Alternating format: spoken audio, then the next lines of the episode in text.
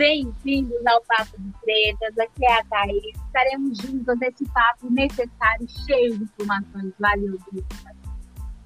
Olá, eu sou a Carol.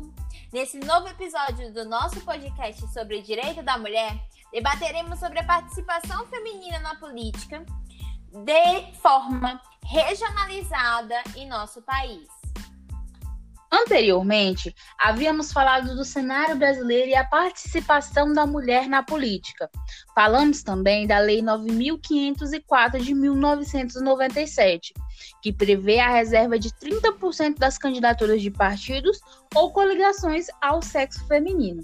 Mediante, o cenário ainda é longe do ideal. É possível observar que a previsão legal por si só não foi o suficiente. A subparticipação da mulher na política demonstra a dificuldade quanto à efetivação do direito à cidadania em face das minorias. A baixa participação feminina na política brasileira, infelizmente, é uma realidade latente. Apesar de serem maiorias na população e também no eleitorado, as mulheres continuam a ser subrepresentadas na política, que prossegue predominantemente masculina. A representação de mulheres na Câmara dos Deputados cresceu 50% na última eleição de 2018. No entanto, ainda assim, o Brasil está longe de um ideal de equilíbrio entre gêneros na ocupação de espaços de poder. Em um estudo feito pelo Programa das Nações Unidas para o Desenvolvimento e pela ONU Mulheres, mostra que o país ocupa a nona posição na América Latina acerca da participação feminina na política. Foram avaliados 11 países latino-americanos. O México foi o mais bem avaliado e o Panamá em última posição. No ano de 2018, ocorreu o assassinato da vereadora Marielle Franco. O crime, ainda sem resposta, incentivou uma nova geração de mulheres a se envolverem com a política.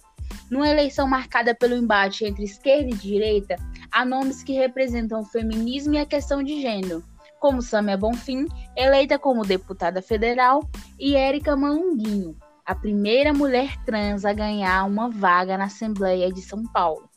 Entre as conservadoras foram eleitas Janaína Pascoal como deputada estadual e Joyce Hasselman como deputada federal. Quanto à participação feminina na política do estado do Tocantins, ainda é observado um tímido percentual quantitativo. Dentre as 24 cadeiras existentes na nossa Assembleia Legislativa, apenas 5 são atualmente ocupadas por mulheres.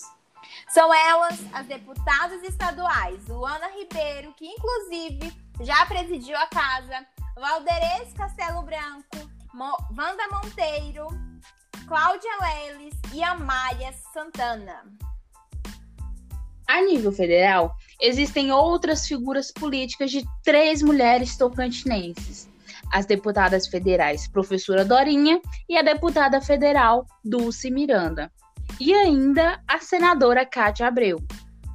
A presença feminina na chefia dos executivos municipais ainda está longe do ideal no estado do Tocantins, sendo possível um importante avanço. Observado diante vista que a capital do estado tem como gestora uma mulher, a prefeita Cíntia Ribeiro. No entanto, em seu legislativo, Palmas é um exemplo da subrepresentatividade feminina na política.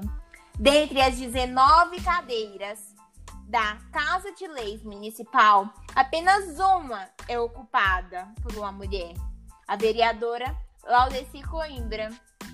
Agora, no ano de 2020, estamos frente às eleições municipais.